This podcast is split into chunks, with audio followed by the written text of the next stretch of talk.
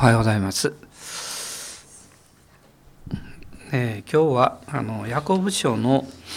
えー、4章にあの入っていきます。ヤコブ書の4章です。えー、まず、えー、最初に4章の、えー、1節から5節ヤコブ書4章の1節から5節を、え、まず一緒に読みましょう。え、どうぞ。何が原因であなた方の間に戦いや争いがあるのでしょう？あなた方の体の中で戦う欲望が原因ではありませんか？あなた方は欲しがっても自分のものにならないと人殺しをするのです。羨んでも手に入れることができないと争ったり戦ったりするのです。あなた方のものにならないのはあなた方が願わないからです。願っても受け入れられないのは自分の快楽のために使おうとして悪い動機で願うからです。低層のない人たち、世を愛することは神に適することであることがわからないのですか。世の友となりたいと思ったら、その人は自分を神の敵としているのです。それとも神は私たちのうちに住まわせた御霊を妬むほどに慕っておられるという聖書の言葉が無意味だと思うのですか？まあ、ヤコブはこの3章の中で舌の力について語りました。まあ、人間の舌が上からの知恵によって用いられなければそれは非常に有害である。でも用いられるならば神を賛美できる素晴らしい道具であるということを彼は語るわけです。そしてこの4章を見ていくと神様の豊かな恵みというものが説かれているんですけれども、まあ、それが、私たちの生活の中に具体化していくそのためには信仰による道筋が必要であるそのことをこの具体的に示しています。この4章をこうずっと見ていくとですね、まあ、非常にこうパワフルというか、まあ、力強い内容を彼はま後半に記しているわけですけどもまあ今日はその前半の1節から5節のところを読みました。まあ、ここにはこの世を愛することということが出発になる時にどういうことが起こってきているのかということを彼は具体的に挙げるわけです。まず4章の一節の中に「あなた方の間に戦いや争いがあるのでしょう」という表現があるんですけども、まあ、実際にそういうこの問題や争いがあった教会があってですねヤコブはそのことを意図していたのかも分かりません。でこういうこの戦いや争い何が原因でと一節にありますけどもまあそれは一節の後半を見ると欲望が原因ではありませんか？というふうに言っています。で新約聖書の中に他にですね3回、えこの言葉が使用されているんですけどもいずれもこの非常に悪い内容に、え用いられています。えつまりその欲望というものが向かっていくところそれはこの快楽という方向に向かっていくわけです。えルカによる福音書の8章の14節えまず読みたいと思います。ルカによる福音書の8章の14節です。え一緒にどうぞ。茨の中に落ちるとはこういう人たちのことです。御言葉を聞きはしたが、えとかくしているうちにこの世の心遣いや富や快楽によって塞がれて身が熟するまでにならないのです。でこの富や快楽これは同じ言葉だそうですね欲望という言葉です。それからテトスの3章の3節えテトスの3章の3節を見たいと思います。私たちも以前は愚かなものであり不従順で迷ったものでありいろいろな欲情と快楽の奴隷になり悪意と妬みの中に生活し憎まれ者であり互いに憎み合うものでした、まあ、ここにもえ欲情と快楽という言葉が出てきます。まあ、もう一つですね第一ペテロの2章の11節に使われています。第一ペテロの2章の11節愛する者たちをあなた方にお勧めします。旅人であり、気流者であるあなた方は、魂に戦いを挑む肉の欲を遠ざけなさい。まあ、ここでは肉の欲というふうにあの訳されています。でもこの欲望というものまあそれが、えー、間違った方向に実は向けられているということを、ヤコブは言うわけですね。4章のこの2節と3節を見ると、え、自分のものにならないとあるいは手に入れることができないとという言葉が出てきますね。自分のものにならないあるいは手に入れることができないそうなる時にですね、え、争いや、え、戦いがこの起こってくる。まあそれは、えー、父なる神様に願わないから。えー、なぜ願わないかっていうと父なる神が良いお方であるということを忘れてしまっているそのことをこの思い起こさなきゃいけないということです。もう第一ヨハネの3章の22節を見たいと思いますが第一ヨハネの3章の22節22節です。一緒にどうぞ。また求めるものは何でも神からいただくことができます。なぜなら私たちが神の命令を守り神に喜ばれることを行っているからです。求めるものは何でも神からいただくことができますとヨハネは言うんですけどでもその時には私たちはこの神様が良いお方であってその神様に願わなきゃいけないということがあるんですね。願うということはその方が良い方だということを知らないと願わないわけです。そうでないと私たちがこのこの世に求めていってしまうわけです。するとそれが欲望というふうに変わっていくんですね。で第二コリントの9章の8節を見たいと思います。9章の8節です。神はあなた方を常に全てのことに満ち足りて全ての良い技にあふれるものとするためにあらゆる恵みをあふれるばかり与えることのできる方です。神様はそういうお方であるというふうに言っています。えそして、えこの4章の2節3節の方に戻りますとここには 3節にはですね願っても受けられないのは自分の快楽のために使おうとして悪い動機で願うからです。とこう書いてますね。悪い動機で願うからです。つまりここでヤコブが言ってるのはこの求めているそのものとかですねあるいは求めてる内容というのが悪いということではなくって求め方あるいは動機が間違っているんだというふうに言ってるんですね。えー、聖書は神様がどのような祈りを受け入れてくださるかということを具体的に教えています。まあ、3つのことを挙げたいと思いますが、まあ、1つは、えー、詩篇の34編です。えー、詩篇の34編の15節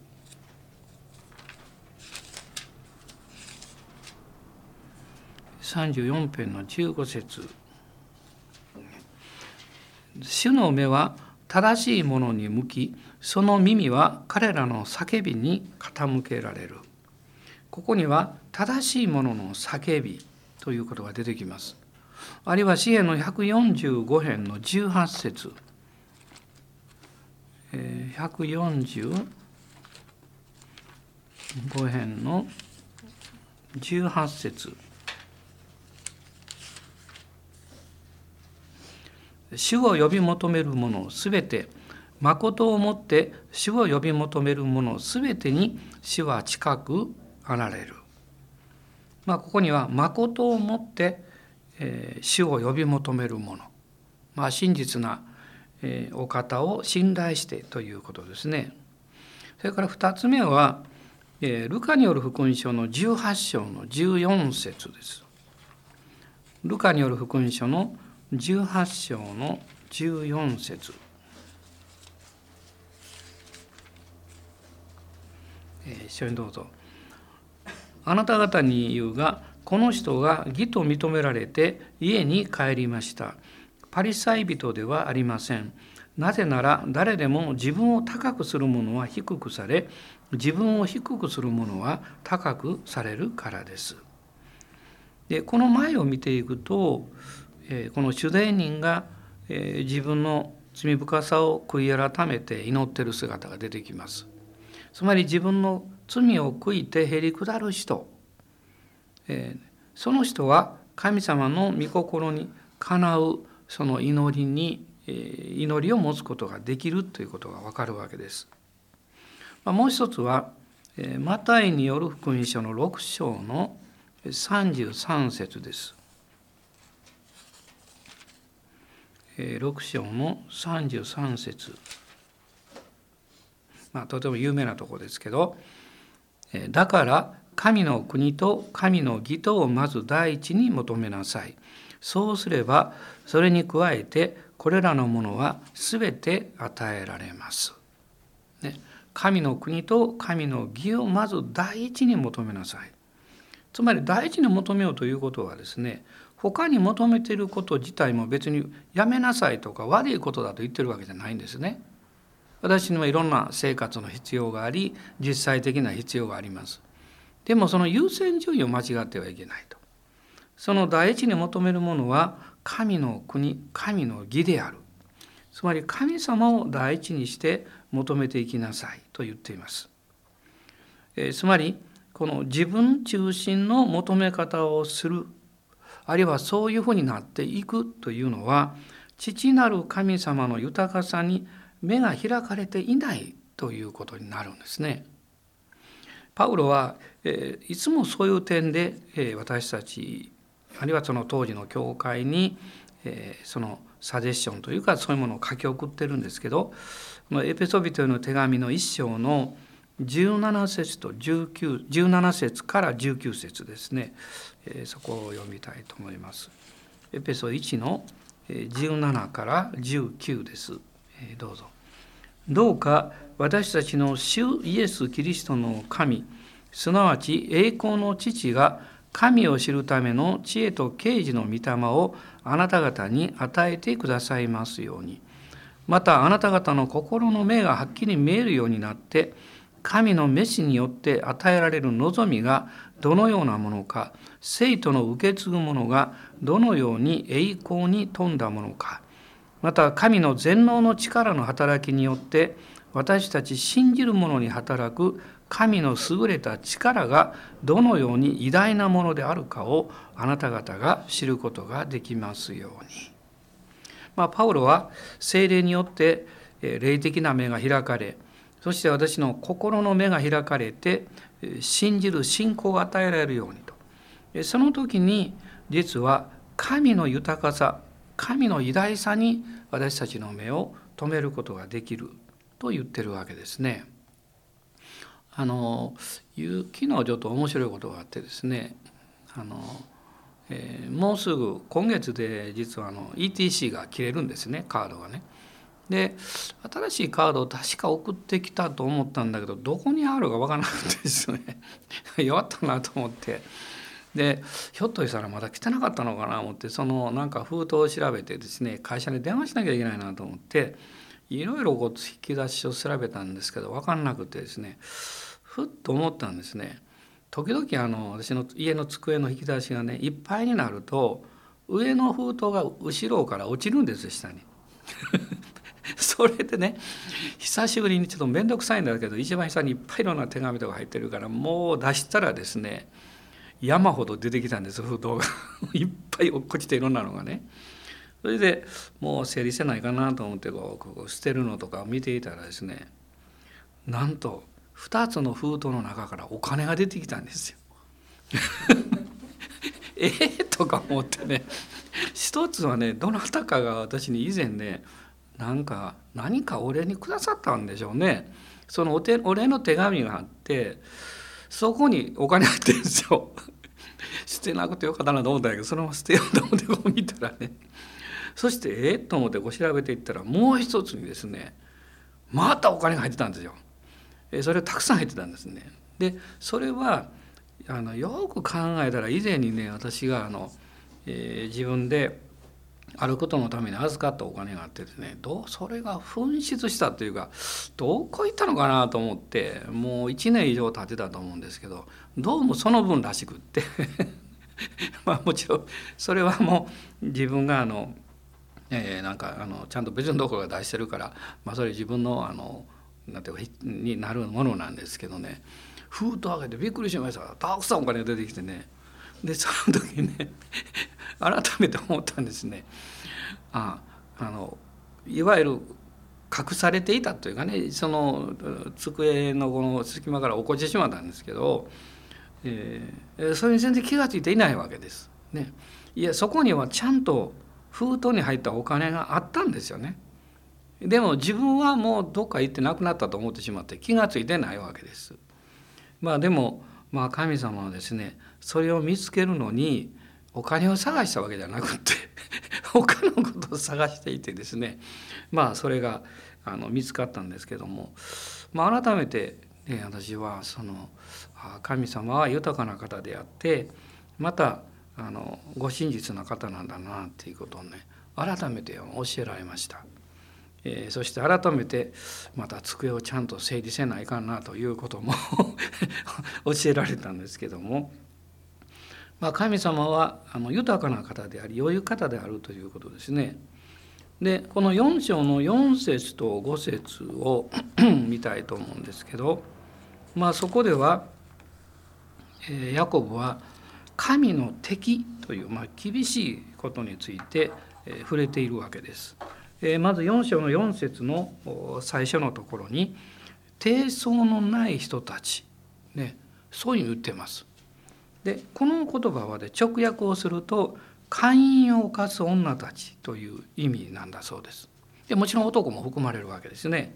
つまりこのヤコブはここでこの旧約においてこのイスラエルの民が神様に不従順になって神に背いた生き方をしていることを会員というふうに表現したんですけどもこのあの思想というかね理解の仕方をここにあの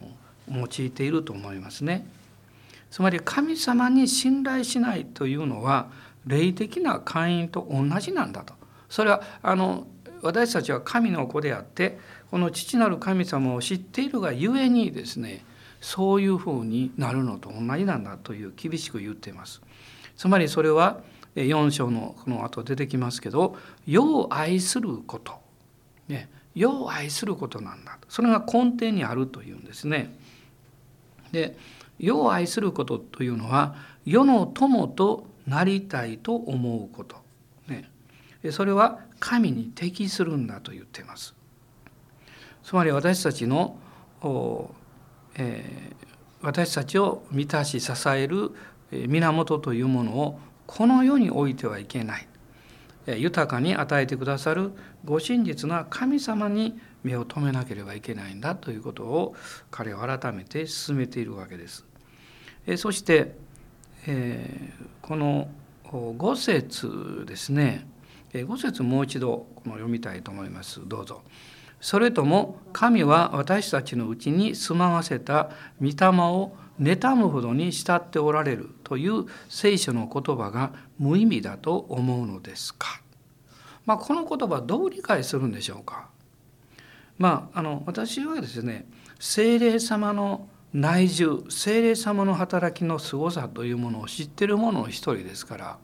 単にこの言葉として理解するよりももっと神父なる神様の心というものをこのここで感じるんですね。つまり妬むほどに慕っておられる私たちのうちにおられる御霊に対してつまりそれはですね神の御霊の私たちに対する内住というのは私たちに対する限りない神様の愛の表れだと思います。この御霊の現実内住の現実を軽く考えるということそれはまさに神からの妬みを買うほどに神の恵みを軽く考えることなんですね。ですから神様の恵みはそれほどに大きく豊かなんだということを語っているように思います。私たちが神様を信頼しないで歩こうとする時に神は、えー、妬むほどに私たちに、えー、というか御霊の大切さを教えてくださる。そのあなた方をもっとうちにおられる聖霊様に信頼しなさいと。でそのお方がどう語りどう導こうとしておられるのかそのことに耳を傾けなさいと。そうでなければそれは無意味だと思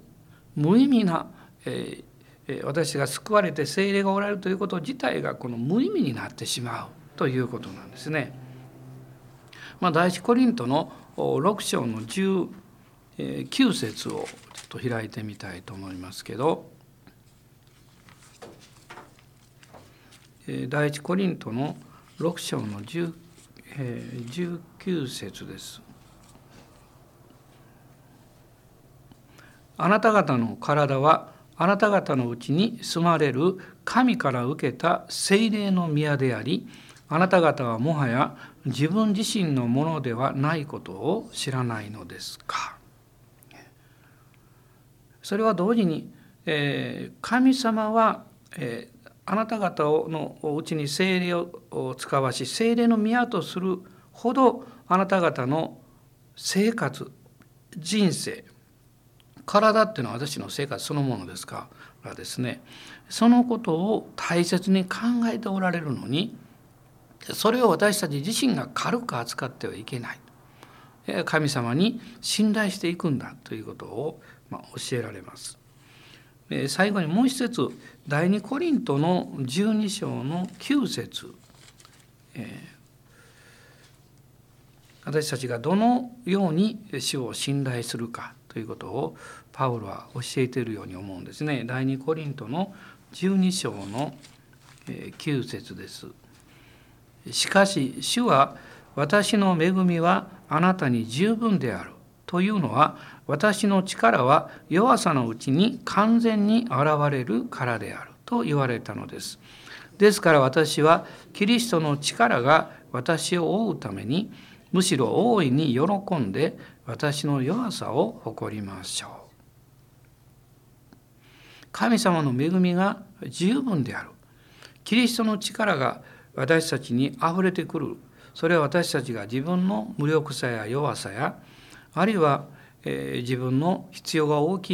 いそれを素直に神様の前に認めると同時に主がそれを満たしてくださるんだということを